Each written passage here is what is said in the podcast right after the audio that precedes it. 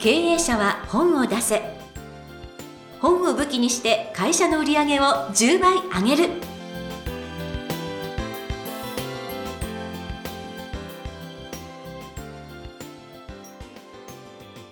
皆さんこんにちは。坂田陽子です。経営者は本を出せ。本を武器にして会社の売り上げを10倍上げる。ジャイアン今回もよろしくお願いいたします。はい、よろしくお願いします。えさてさて今回もですねあの前回お話を伺いました北海道のこの続きを聞きたいです。よろしくお願いします、えっ、と札幌から函館までジャイアンは2時間ぐらいで行けると思ってたんですけどもえ、北海道の人に怒られました。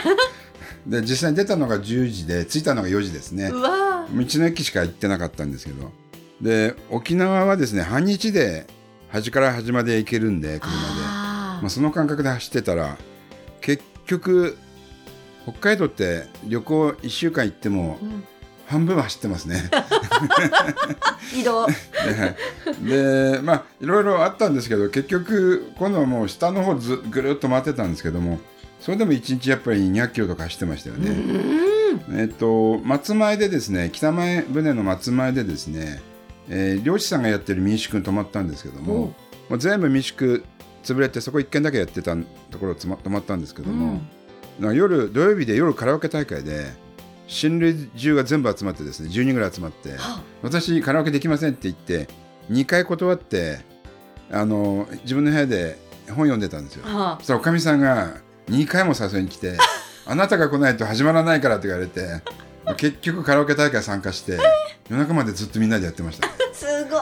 うん、で朝あの漁師民宿なんでおじさんが朝6時にまたイカを取りに行おって朝ごはんにイカ出してくれたんですけども1日寝かせたイカともう取れたてのイカ食べたら味が全然違うんで。取ったばっかりのあのイカはコリコリしてで1日寝かせたイカはもうとろっとして、まあ、そういう感じでですね。はまあ本当ちなみにもうめちゃくちゃ3密だったんで北海道の人はコロナ関係なく生きてますね。あ なるほどね。広いようで3密みたいな、はい。へえいや貴重な経験で面白いですね、うんまたあの民宿もし北海道行ったら、まあ、松前行ったら泊まろうかなというふうに思ってますけど。ははい。いやー貴重なお話。私もちょっと参考にして北海道を回りたいと思います、はい。ありがとうございました。ということで経営者は本を出せ。ジャイアン今回もよろしくお願いします、はい、よろしくお願いします。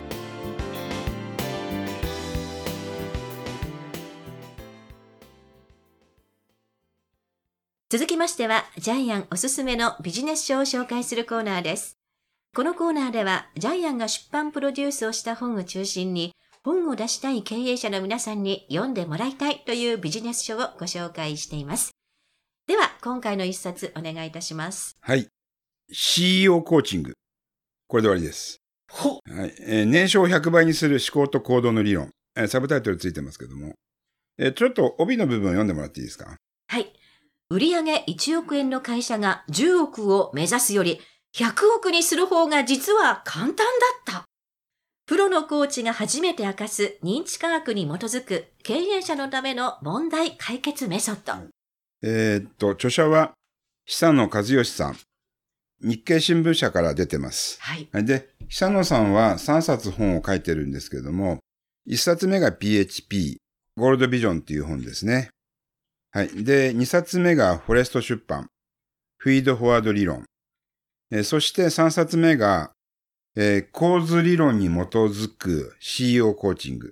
え3冊セットで完結です。ほえーブランディング的には、これで私は大成功すると思いますけども、えー3冊、この本を3冊とも、まあ自分で買い支えながら5年、10年、この本をですね、残すことによって、多分一生、久野さんのブランド力をアップすると思います。は。はいで、久野さんはですね、プロフィール読んでいただきますけども、えー筑波大学 MBA 出席で卒業してます。主席？その前に、あの、東大で経済学部出てるんですけども、はい。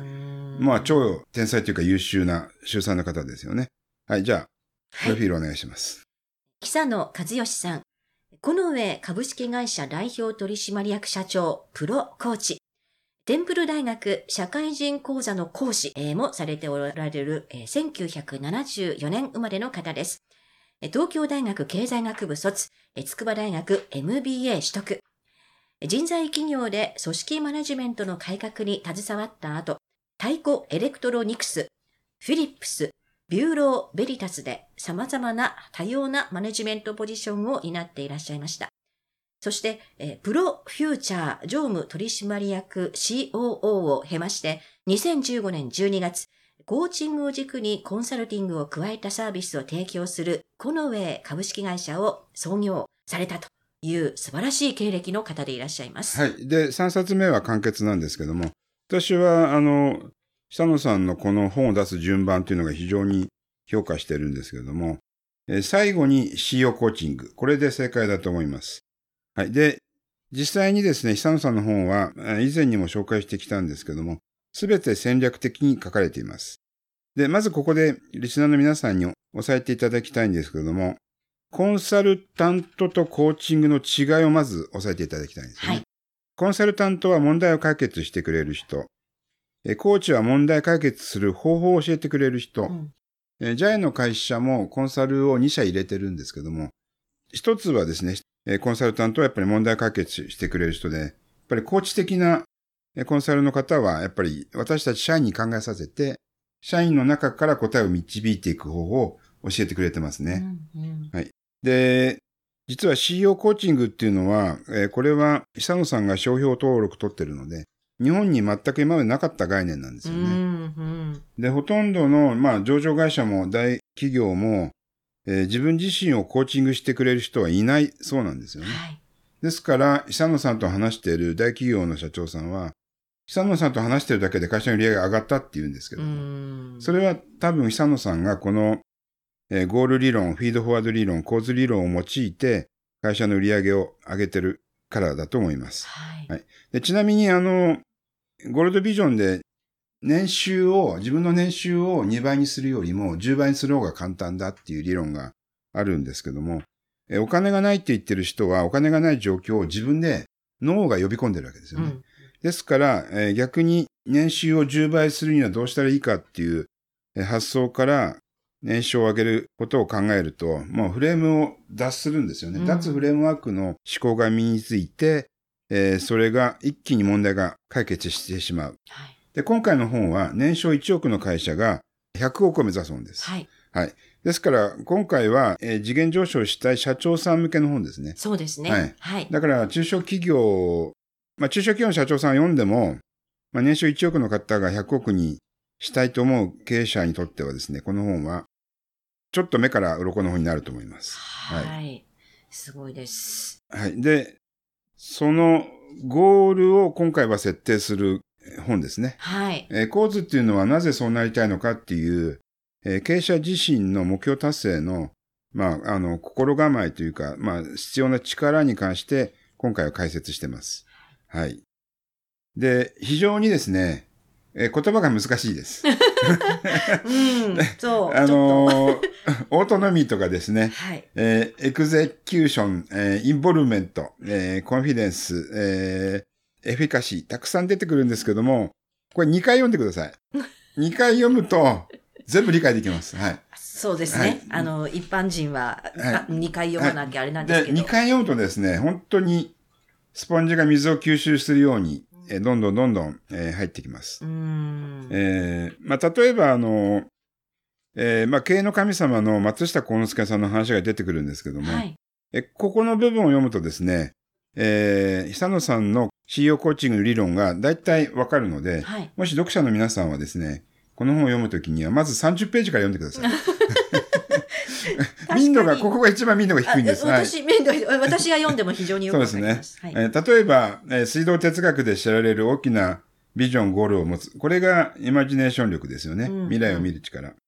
えーそれから学歴なし、貧乏、体が弱い。えーそこを逆境にして成功できた。えーこれがコンフィデンス。そうです。っていう形でですね、はいちゃんと事例に合わせて解説があるので、はい。まずはここを読んでください。で、分からなくなったらここに戻ってね、こういうことなんだというふうになると、非常に、はいこう、吸収力高いと思いますね。はい。で、えー今回の本はですね、構図理論なんですけども、の、えーまあ、経営者の心が、えーその経営に対して、えー未来の望ましい状態の実現を無意識に目指す本です。はいですからこれを認知科学って呼んでるんですよね。はい。で、本当にあの、認知科学も出てきますし、えーゲシュタルト心理学も出てきますし、ただあの、わかりやすいんですよ。その後に解説が書いてあるので、えーゲシュタルト心理学って、あれですよね、コンフォートゾーン。私たちが普段、えー居心地のいいと思っている状況、えーまあ、空間とか、えーそこから、えー発生してるみたいな感じで、全部あの解説的な部分も書いてありますので、はい。2回読んでください。大丈夫です。ね全部、全部書いてあります。はい。やっぱりその、思考と行動の理論っていう書いてあるだけありまして、やっぱりね、うん理論がちゃんとこう、くまなく記載されているので、はい。えー納得して多分読み進められると思うんですけど、はいでも、再度理論なので、ちょっとじっくり読んでいただいた方がね。本当は3冊読まなくちゃいけないです。そうそうですね。そうです。だからね、ハードルは高いんですけど、でも、この本が最終的に、まあ、日経新聞社から出てよかったなと思いますけども。はい。はい。で、3冊読むともう経営者は自分の会社について、えー、直線ね、一直線にわかるので、これ1冊だけでもまあいいんですけども、まあ入り口としては、まずゴールドビジョンから読んで、はい。中級編、フィードフォワード。で、最後簡潔で CEO コーチング読まれた方がいいと思いますね。はい。はい。で、結局 CEO コーチングを通じて、社長の器が大きくなっていくわけですね。うんうんそうすると、その社長の器の共感力で会社自体がですね、社員が一丸となって一つの方向性を目指していく。そのために構図ですね。えーなぜそれをすべきか、売り上げを上げるべきかっていう、えー理由説明がまた必要になってくるんですけども。はい。えっと、言葉は難しいけども、言ってる内容は非常に共感できます。はい。はい。素晴らしいです。はい。論文レベルです。そうですよね。はいはい。ただ、その論文を読んだら、なるほどって納得して、社長もですね、会社の未来に対して、えー決定的に目指す未来が明確になります。はい。はい。えーこれはジャイアンが年間でもお勧めしたい一冊ですね。はい。はい。ありがとうございます。ということで、本日ご紹介の一冊、CEO コーチング、年商を100倍にする思考と行動の理論、久野和義さんの一冊でした。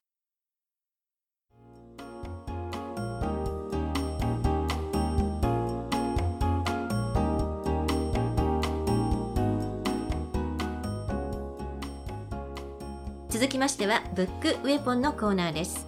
このコーナーでは実際に本を使ってどうビジネスに生かすかそして成功するのかジャイアンから伝えていただきますでは今回のテーマお願いいたしますはい。えー経営者は戦う覚悟を持て。えー結局は社長が、えーその覚悟がなければ会社は動きません。その覚悟があることによって、え社員も大事にできます。はい。で、その覚悟があることによって、協力者もついてきます。えーですから、まず、1億の会社を100億にする。これ、かなりですね、ハードルは高いと思うかもしれませんけども、逆に2倍にするよりも簡単。はい。えーその内容が本に書いてありますので、えーその第一歩が、えー居心地のいい場所、コンフォートゾーンから抜け出して、新しいことにチャレンジするための覚悟が必要だっていうふうにジャイアンはこの本から、えーまあ、眼目を学びました。はい。ありがとうございます。ブックウェポンのコーナー。今回は経営者は戦う覚悟を持て。ジャイアンありがとうございました。